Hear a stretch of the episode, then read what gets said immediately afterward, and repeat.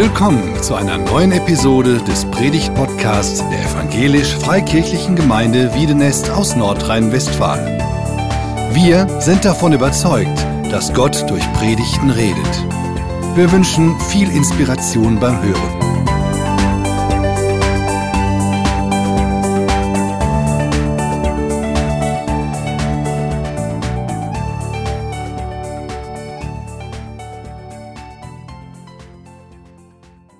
Ja, ich freue mich auch, wieder hier zu sein. Ich sagte vorhin schon zum Christoph, das letzte Mal war das gerade der Beginn dieser ja, herausfordernden Zeit, 15. März 2020.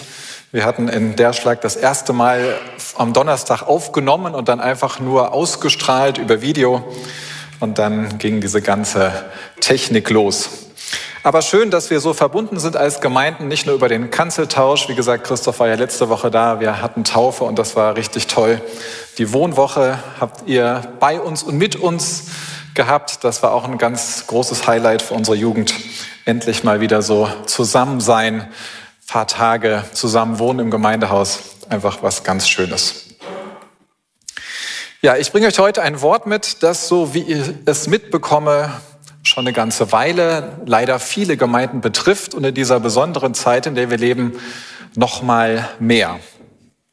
Ach, jetzt habe ich den Präsenter vergessen beziehungsweise dir gegeben.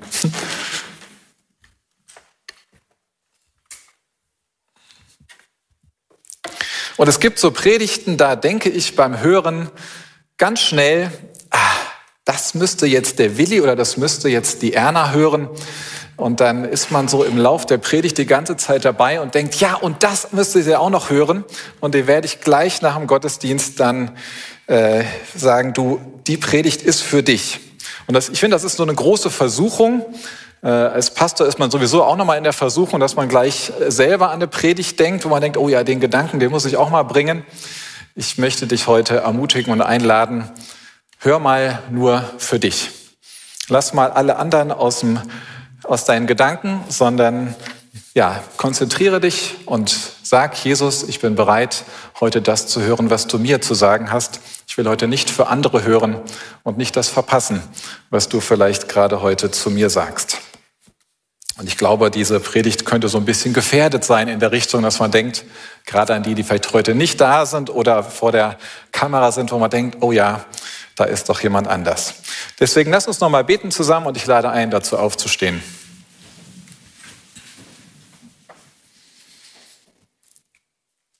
Unser Herr Jesus Christus, wir haben dir schon dafür gedankt, es ist ein Geschenk, dass wir hier zusammen sein können. Es ist ein Geschenk, dass wir dein Wort haben, dass wir es in unserer Sprache haben. Und wir bitten dich, dass du es heute in unsere Herzen bringst, dass du uns etwas von deinem Herz in unser Herz gibst, dass wir etwas von deinem Herzschlag hören über deine Gemeinde, deine Braut und dass es uns berührt und verändert. Du sagst, dein Wort ist wie ein Hammer, der Felsen zerschlägt, wie ein Feuer. Und das erbitten wir in deinem Namen heute Morgen, Jesus. Amen. Das kam ja gerade schon schön in der Einleitung und ich war, äh, habe mich gefreut, wie sofort bei dem Gemeindebild kam, was gehört dazu, was geht nicht ohne das eine, ohne das andere. Zur Gemeinde gehört Jesus und ohne Jesus kann man keine wirkliche Gemeinde leben und Gemeinde feiern. Jesus ist das Zentrum der Gemeinde und ohne Jesus im Herzen von euch, von denen, die sagen, ja, ich gehöre dazu, ich gehöre zu Jesus Christus, ich gehöre zu dieser Gemeinde, ohne dass Jesus im Herzen wohnt, geht das auch nicht.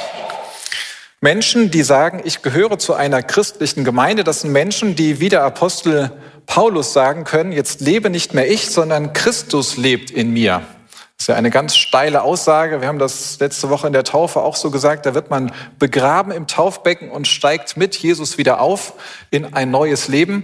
Jetzt lebe nicht mehr ich, sondern Christus lebt in mir. Was ich aber in diesem Körper lebe, das lebe ich im Glauben und für den Sohn Gottes, der mich geliebt und sich für mich dahingegeben hat. Und da wird gleich nochmal unser Herr Jesus Christus vorgestellt, das Zentrum der Gemeinde, diese unfassbare Liebe, die Liebe bis zum Tod am Kreuz, ähm, wo er sagt, niemand hat größere Liebe als die, dass er sein Leben gibt für seine Freunde. Jesus hat sich vollständig hingegeben. Er hat sein Leben aufgegeben für dich und für mich, dass wir zu ihm gehören können und dieses neue Leben leben können. Er hat mich gerufen, neu gemacht und beauftragt, lebe für mich, folge mir nach, lebe ein neues Leben. Und das sind Menschen, ich nenne sie jetzt mal Menschen mit Jesus Priorität. Menschen, die eine Frage immer als allererste stellen. Noch bevor sie nach ihrer eigenen Ehre, nach ihrer Karriere, nach ihrer Gesundheit, nach ihrer Ehe, nach ihrer Familie fragen, nach Bequemlichkeit fragen. Sie stellen immer zuerst eine Frage. Mein König, Jesus Christus, Sohn Gottes, Allmächtiger, was möchtest du? Wie kann ich dich ehren? Wie kann ich dir mehr Raum geben? Wie kann ich das Herrschaftsgebiet Gottes, das ist das Reich Gottes, in meinem Leben, in meinem Verantwortungsbereich vergrößern? Das hat bei diesen Menschen die oberste Priorität. Es ist die Jesus-Priorität. Die Bibel nennt das, wenn Menschen so eine Haltung haben, Wiedergeburt.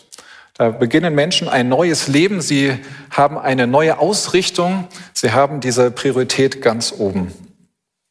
Und das ist die entscheidende Frage auch bei dem Thema heute. Es gibt Mitgliederlisten in Kirchen und Gemeinden. Diese Listen wird es irgendwann nicht mehr geben. Dann zählt nur noch die Frage, gehörst du dazu? Bist du von neuem geboren? Hast du diese Jesus-Priorität? Kennst du Jesus? Kennt Jesus dich? Und nur wenn Menschen in dieser, ja, mit dieser Jesus-Priorität leben, dann kann Gemeinde funktionieren. Dann kann Gemeinde wachsen. Dann kann Gemeinde sogar für Menschen ein Stück Himmel auf Erden werden. Und ein Rettungsschiff. Also vermutlich werden die meisten mir zustimmen. Wir haben es eben schon gesagt, Gemeinde ohne Jesus, das funktioniert nicht. Sonst sind wir bestenfalls so eine Art Verein und probieren dann auf demokratische Weise viele Interessen unter einen Hut zu bringen und uns irgendwie miteinander zu arrangieren. Aber ich will heute anders fragen. Und das meine ich, glaube ich, ist so eine Frage, die auf die eine oder andere Weise in uns allen schlummert. Oder die ich auch einfach so direkt immer wieder mal gehört habe. Kann ich denn nicht auch Jesus ohne meine, ohne die Gemeinde haben? Also kann ich einfach so mein Jesus für mich genießen? Jesus finde ich super. Ja, König, du, Jesus, du und ich. Aber die Gemeinde, die will ich mir nicht antun. Um Antworten auf solche Fragen zu finden, suchen Menschen mit Jesus Priorität in einem Buch. Ich habe es gerade schon im Gebet gesagt, seit 500 Jahren haben wir das in deutscher Sprache, dankbarerweise, inzwischen in unzähligen Ausgaben und Übersetzungen und äh, Revisionen dass sogar, ich vermute, jeder von uns mindestens ein Exemplar zu Hause hat. Viele von uns wahrscheinlich sogar mehrere davon. Und da wollen wir heute hineinschauen. Wer das mit aufschlagen möchte im Epheserbrief, aber ihr seht es auch gleich hier auf dem Bildschirm, Epheserbrief Kapitel 5, Vers 25 bis 32. Und wir sind da mitten in einem Text über Ehe. Das Hauptthema könnte man fast sagen, ist der Auftrag, die Verpflichtung des Ehemanns, seine Ehefrau zu lieben. Und um das nochmal zu illustrieren, sagt Paulus, deutet er das immer wieder mal auf Christus und die Gemeinde. Also Thema ist Ehe, wie soll das funktionieren? Und er sagt, aber ich zeige euch daran etwas, wie es auch bei Christus und seiner Gemeinde läuft. Und eigentlich nutzen wir jetzt nur diese Illustration, um daraus etwas zu verstehen von dem Verhältnis von Jesus und seiner Gemeinde. Ich lese mal 25 bis 27. Und ihr Männer, liebt eure Frauen. Liebt sie so, wie Christus die Gemeinde geliebt hat. Er hat sein Leben für sie hingegeben, um sie zu seinem heiligen Volk zu machen. Durch sein Wort hat er den Schmutz ihrer Verfehlungen wie in einem reinigenden Bad von ihr abgewaschen. Denn er möchte sie zu einer Braut von makelloser Schönheit machen, die heilig und untadelig und ohne Flecken und Runzeln oder irgendeine andere Unvollkommenheit vor ihn treten kann. Die erste Aussage über das Verhältnis von Jesus und seiner Gemeinde, was ist im Herzen von Jesus, wenn er an seine Gemeinde denkt? Liebe. Er hat sie geliebt. Da ist die Gemeinde, eine Gemeinde, und Jesus sagt, ich liebe sie. Mit unfassbarer, hingebungsvoller Liebe, die größer nicht sein könnte, die wir uns nie ganz vorstellen können. In ihrer Größe und Breite und Tiefe, wie Paulus sagt, wird uns unser Leben lang begleiten. Und aus dieser Liebe können auch Schmerz und manchmal sogar auch Zorn hervorkommen. Jesus hat alles gegeben. Er hat sein Leben nicht für sich gelebt, er hat es gegeben, damit du, damit ich, wir wieder überhaupt in Kontakt treten können, hineinkommen können in diese himmlische, unsichtbare Welt, in diesen Raum der Liebe Gottes des Vaters. Und das ist die Liebe, die nichts zurückhält, die sich ganz selbst gibt. Gehen wir nochmal weiter im Text, Vers 26. Wieso hat sich Jesus für die Gemeinde geopfert? Das hat ein Ziel, damit sie ein heiliges Volk wird. Das heißt, ein Volk des Eigentums. Das heißt, dass er sie zu seinem Eigentum macht. Er kann also zu Recht sagen, wenn er an die Gemeinde denkt, Finger weg, meins. Ich habe mit meinem Blut, mit einem vollkommenen Opfer für diese Gemeinde bezahlt. Und dann lesen wir, dass Menschen, die mit dieser Jesus-Priorität leben, die diese Neugeburt geschenkt bekommen haben, dass sie gewaschen sind, frei geworden sind von ihrer Bosheit, ihrem Stolz, ihrer Rebellion gegen Gott, ihrer, ja, ihrem Wunsch zu sagen, ich möchte doch eigentlich für mich selber leben, ich möchte selber bestimmen. Aber Jesus hat gewaschen. Er hat die Sünde, er hat diese Fehlhaltungen, die in uns sind, gelöscht nicht mehr da. Hier steht, er hat sie abgewaschen durch sein Wort. Wie geht das? Wie kann man durch ein Wort waschen? Wer das erlebt hat, der kann das ein bisschen nachvollziehen, wer von neuem geboren ist. Man bekommt die Jesus-Priorität, wenn man glaubt, man hört das Wort und es ist ein Geschenk, es trifft auf Glauben im Herzen. Und dann kommt dieses Wort und duscht und wäscht diese falschen Haltungen weg und ich sage, ja, ich glaube, ja, ich will das, ich brauche das. Und merke, wie es mein Herz verändert, wie ich immer mehr in dieses neue Leben hineinkomme. Das stellen wir ja in der Taufe dar, dass wir untergetaucht werden, wie es auch in den Briefen heißt, und dann wird die Sünde abgewaschen, unsere Unreinheit. Aber Taufe geht ja um noch viel mehr. Es geht um die Übereignung eines Herrschaftsanspruchs. Das heißt, ich sage, ich gehöre nicht mehr mir selbst, ich gehöre jetzt Jesus. Also weg von mir selbst, weg von dieser Welt mit allen glitzernden Angeboten und schönen Sachen, die diese Welt zu bieten hat. Dann bin ich beiseite gestellt. Ich bin jetzt Eigentum von Jesus. Für immer nur noch eine Priorität, die Jesus-Priorität ganz oben. Und dann Vers 27. Ups, jetzt sind wir zu weit. Paulus greift das Bild der Ehe auf, das im Alten Testament auch schon gebraucht wird von Gott und seinem Volk. Gott als Ehemann und sein Volk, seine Leute als Braut, als Ehefrau. Und ich sagte ja schon, eigentlich spricht Paulus hier über die Ehe, aber er deutet es dann auf Christus und die Gemeinde. Und auch an anderen Stellen spricht die Bibel davon, von der Braut Christi im letzten Buch der Bibel in der Offenbarung die Braut, die Gott zugeführt wird, die sich vorbereitet, ihrem Bräutigam zu begegnen. Jesus liebt seine Gemeinde so wie seine Frau, wie seine Braut. Er wirbt um sie, er kämpft um sie, er ist bereit, alles zu tun, dass seine Braut beschützt wird und ja, äh, das tut, was am besten für sie ist. Und das Beste für die Braut ist, sich ganz auf ihren Bräutigam zu konzentrieren, ganz in dieser Jesus-Priorität zu leben und Jesus vor Augen zu haben und nicht zu schauen, vielleicht gibt es da auch noch andere Liebhaber, vielleicht gibt es doch noch einen besseren Bräutigam, welche, die vielleicht noch schöner, reicher, stärker, beeindruckender sind. Aber, liebe Gemeinde Jesu, da ist niemand. Es gibt niemand, der was noch so attraktiv aussehen kann, nicht Beziehungen zu den Wichtigen und Reichen dieser Welt, nicht Anerkennung vor dieser Welt, nichts, kein Reichtum kann das geben, was Jesus seiner Gemeinde gibt. Nur Jesus allein, Jesus, dein Bräutigam, Gemeinde Jesu.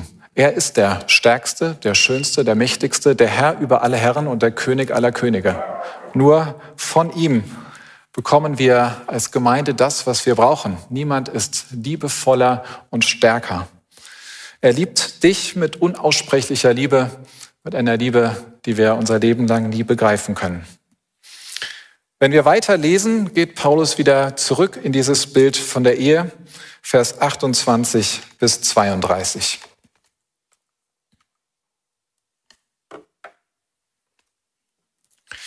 Genauso sind nun auch die Männer verpflichtet, ihre Frauen zu lieben und ihnen Gutes zu tun, so wie sie ihren, ihrem eigenen Körper Gutes tun.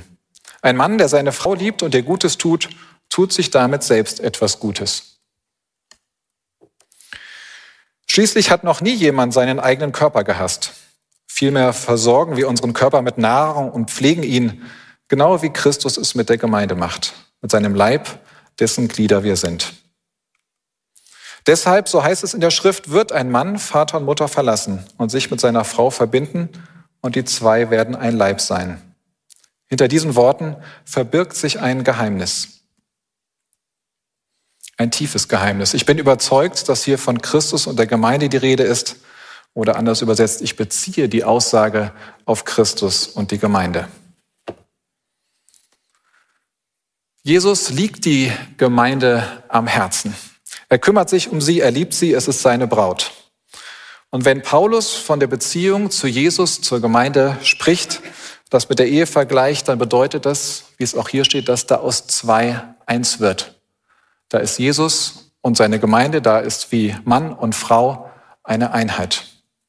Und das stammt von den ersten Seiten der Bibel, dieses Wort, die, der, Schöpfung, der Schöpfungsbericht. Der Mann ist allein und das ist nicht gut. Gott sieht das und sagt, ich will ihm eine Gehilfin schaffen, eine, die um ihn ist. Er erschafft die Frau. Und dann spricht er diesen Plan aus. Ein Mann wird sein Elternhaus verlassen, wird seiner Frau anhangen oder ankleben und die zwei werden ein Fleisch sein. Und wie Jesus dann kommentiert, kein Mensch soll das auseinanderreißen, was da zusammengefügt wurde. Die Gemeinde gehört zu Jesus. Und das ist mein Wunsch heute mit dieser Predigt an dich dass wir das ganz neu verstehen, dass du es ganz neu, ja, dass es uns ganz neu in unser Herz packt, dass Jesus und die Gemeinde zusammengehören. Wir können das nicht trennen. Und diese Einheit von Braut und Bräutigam ist, dass Jesus sagt, meine Gemeinde, meine Braut, sie ist schön. Ich liebe meine Braut, ich liebe meine Gemeinde und sie gehört zu mir. Nur sagst du vielleicht, mir gefällt die Braut aber nicht. Sie stinkt. Sie ist egozentrisch. Sie heuchelt nur. Sonntags 90 Minuten, fröhliches Singen, alles so tun, als ob alles gut wäre. Aber danach zerstritten, uneins, verletzt, bitter. Weißt du, Jesus, dich habe ich ja gern, aber deine Braut. Geht das nicht auch einfach nur wir zwei? Jesus, du bist immer lieb zu mir. Dich kann ich mir immer holen, wann es mir passt. So meine Bibel, du und ich. Und das ist immer so ermutigend für mich. Aber die Gemeinde, da sind so seltsame Leute dabei.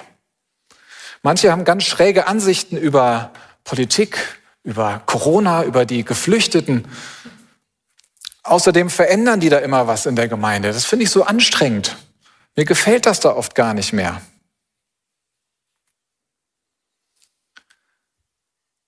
Wenn du zu Jesus gehörst, wenn du sagst, ja, ich lebe diese Jesus-Priorität, dann sage ich dir, du kannst nicht etwas hassen, das Jesus liebt.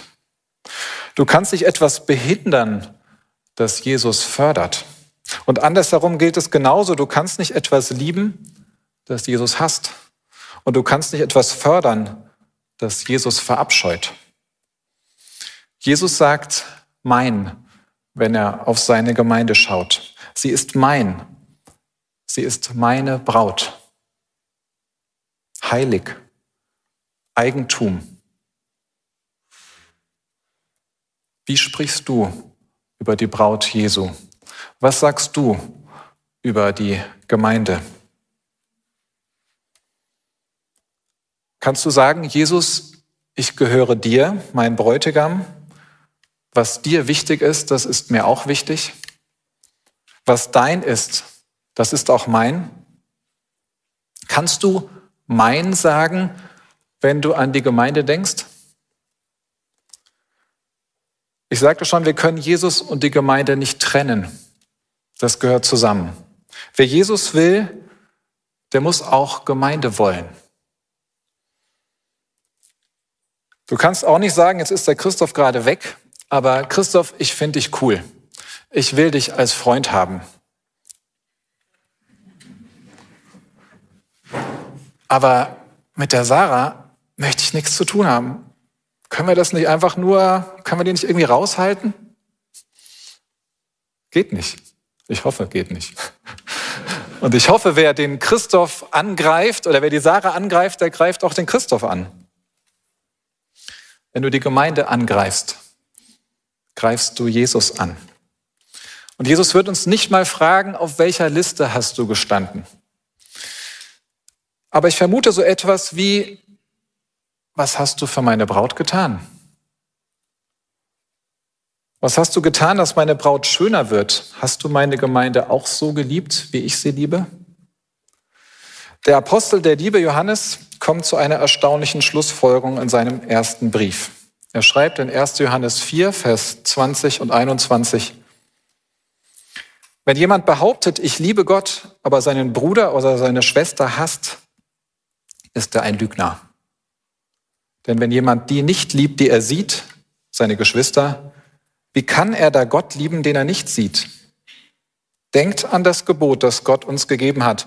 Wer Gott liebt, ist verpflichtet, auch die Geschwister zu lieben.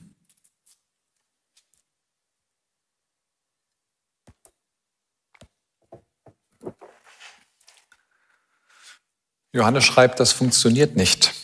Du kannst mir erzählen, was du willst, was du für tolle Glaubenserfahrungen auf Konferenzen und in Elitekreisen mit den Allerfrömmsten gemacht hast.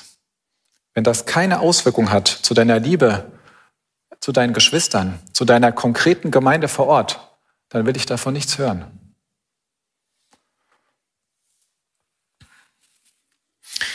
Ich kann mir meinen Jesus nicht irgendwo da oben zurechtbasteln, so dass er mir immer schön das sagt, was ich hören will.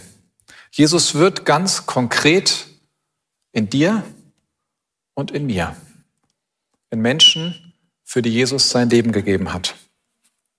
In dieser Gemeinde, aber natürlich auch in einer anderen Gemeinde. In Menschen, die nerven, die stinken, die schräge Ansichten haben und ja sogar verletzen. Ich kann nicht sagen, ich liebe Gott, aber mit seiner Braut möchte ich nichts zu tun haben.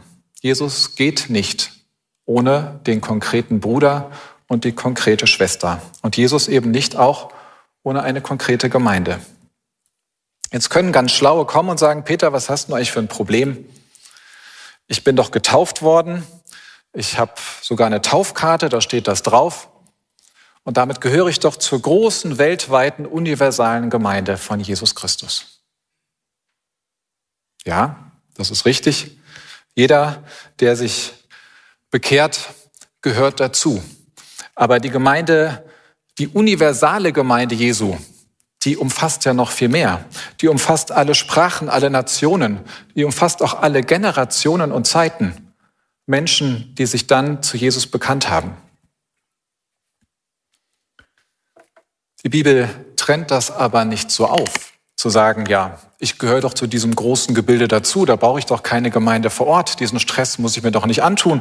Außerdem, das Internet hat gerade so herrliche Angebote, diese Predigten, wo man so durchseppen kann und wenn es mir nicht mehr passt, klicke ich die nächste an, weil die Überschrift so viel spannender sich anhört.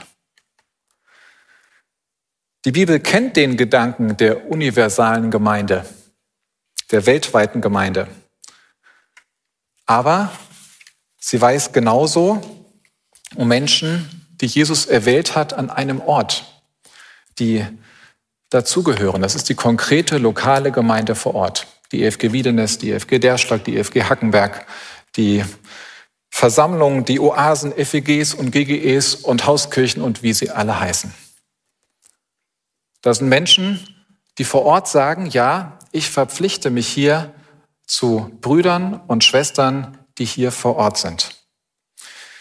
Die universale Gemeinde besteht aus der konkreten lokalen Gemeinde. In gleicher Abwandlung bringe ich uns den Satz eines alten Kirchenvaters. Der sagt, es gibt keinen Glauben außerhalb der Gemeinde. Anders formuliert, wer nicht in der lokalen Gemeinde ist, der ist auch nicht in der universalen Gemeinde. Es gibt keinen Privatglauben in der Bibel. Gemeinde nicht ohne Jesus und Jesus nicht ohne Gemeinde. Die Gemeinde gehört zu Jesus, sie ist sein Eigentum und da geht es nicht um dich oder um mich, sondern es geht um Jesus und seine Gemeinde. Und ich habe das immer wieder mal von Menschen gehört, höre das auch immer wieder mal von lieben Menschen, die sagen, Peter, ich mache jetzt mal eine Gemeindepause. Ich bin nicht angenommen, nicht wertgeschätzt, meine Gaben hat niemand gesehen, es hat mich keiner besucht, ich habe länger gewartet, es kam keiner oder was auch immer. Ja, wir sind und bleiben eine Gemeinde von Sündern. Und ich sage auch nicht, dass es keine Gründe gibt, weshalb man nicht auch mal eine Gemeinde verlassen muss. Es passieren schreckliche Dinge mitten in der Gemeinde Jesu. Aber was ich eben angeführt habe, wie auch immer die Begründung lauteten, sie hatten immer vier Punkte gemeinsam. Es ist der ganz gewöhnliche Götzendienst, den ja, der an jedem von uns immer wieder kratzt. Ich, mich, meiner, mir. Und dann hat oft die Ablehnung, zu der, der, die Ablehnung der Gemeinde bei diesen Menschen auch zu einer Ablehnung von Jesus geführt, weil ich nicht mehr konkret mit dem Jesus, der mir vor Augen stand, konfrontiert war. Irgendwann war das nur noch der unsichtbare Jesus da oben, bei mir und in meinem Kämmerlein. Und irgendwann war da gar kein Jesus mehr. War mehr noch ein Spiegel meiner selbst oder wie Dietrich Bonhoeffer sagt, das göttliche Double meiner selbst, mit dem ich mich dort unterhalten habe.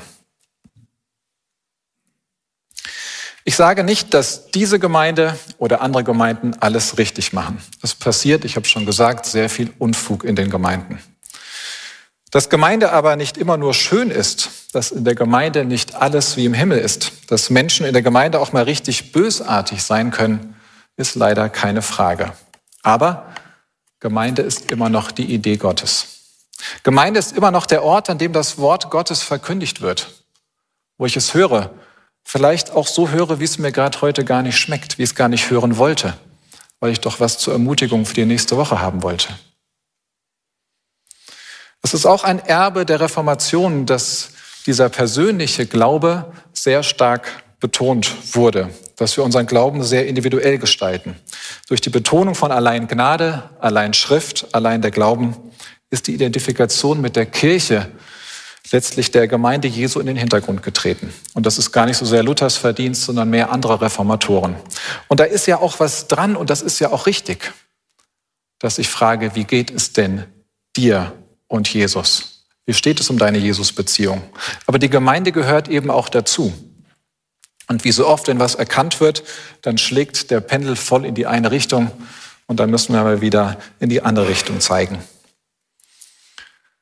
Ich predige heute nicht über die EFG Wiedenest, sondern über tatsächlich vorhandene Gemeinden vor Ort mit einer Leitung, mit Menschen, mit einer Struktur, wie wir sie im Neuen Testament finden. Und die EFG Wiedenest ist meiner Erkenntnis nach eine davon.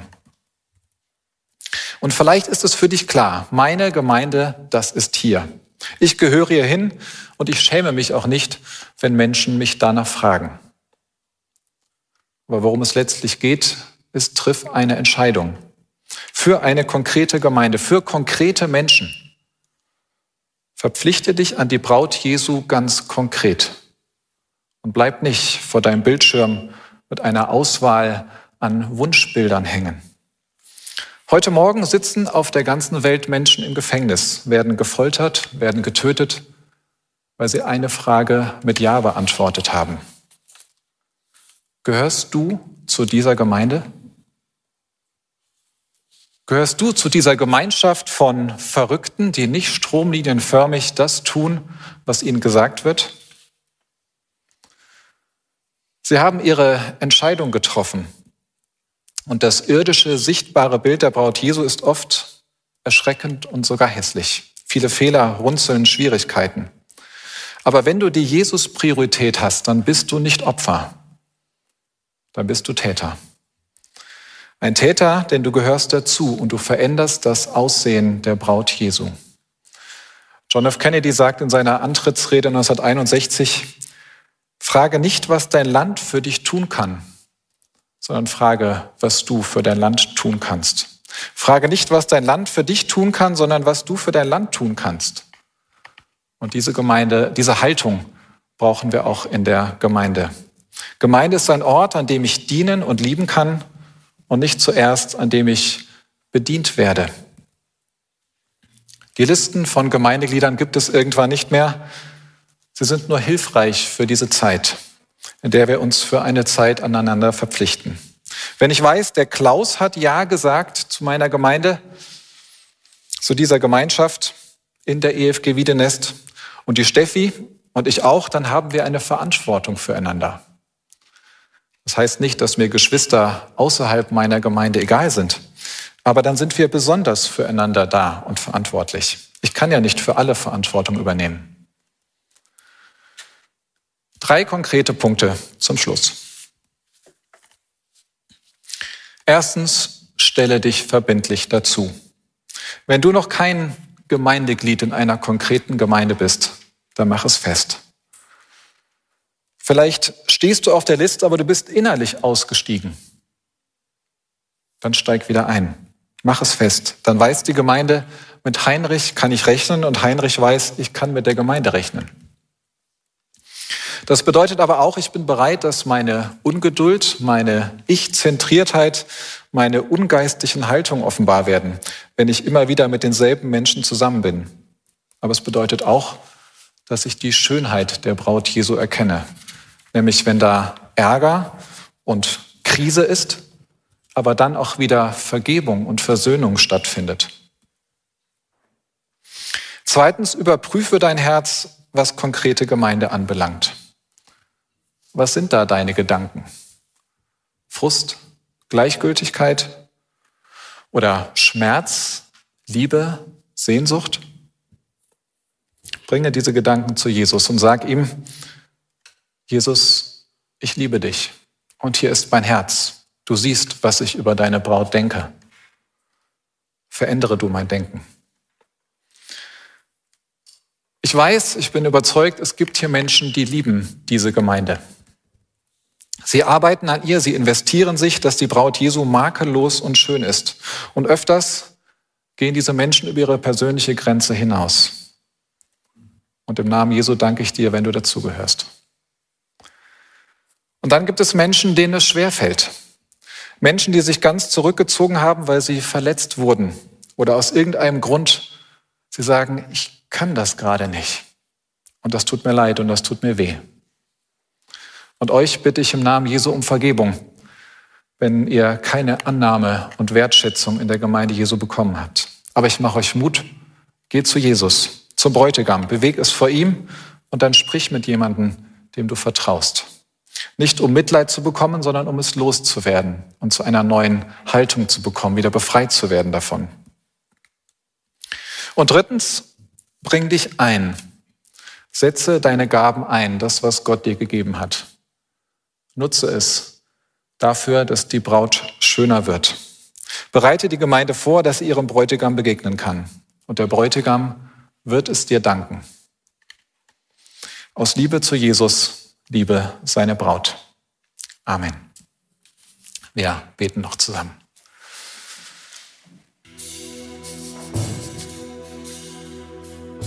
Jesus, wir danken dir, dass du dich uns geschenkt hast, dass du dich uns offenbart hast. Wir danken dir für deine Liebe, die so groß ist. Und wir danken dir für deine Idee von Gemeinde. Auch wenn wir manchmal merken, wie wir innerlich daran scheitern, wie unser Herz so eng ist. Und so bitte ich dich heute für jeden, egal was du in sein Herz gelegt hast, zeig uns deine Liebe und ja, zeig uns noch mehr von deiner Liebe und mach uns fähig, deine Gemeinde zu lieben und damit auch dich zu lieben, einander zu lieben und ein Bild zu zeigen in dieser Welt, was es heißt, zu dir zu gehören. Wie du sagst, dass wir als deine Nachfolger daran erkannt werden, dass wir deine Liebe untereinander haben. Wir brauchen dich, Jesus. Danke, dass du heilst, dass du in Ordnung bringst, dass du wirkst und dass du redest, mitten in diese Zeit hinein. Amen.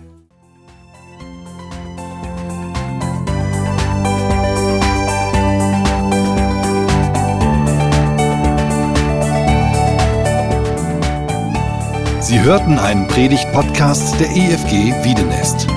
Weitere Predigten, Informationen zu Jesus Christus und zu unserer Gemeinde gibt es unter www.efg-wiedenest.de.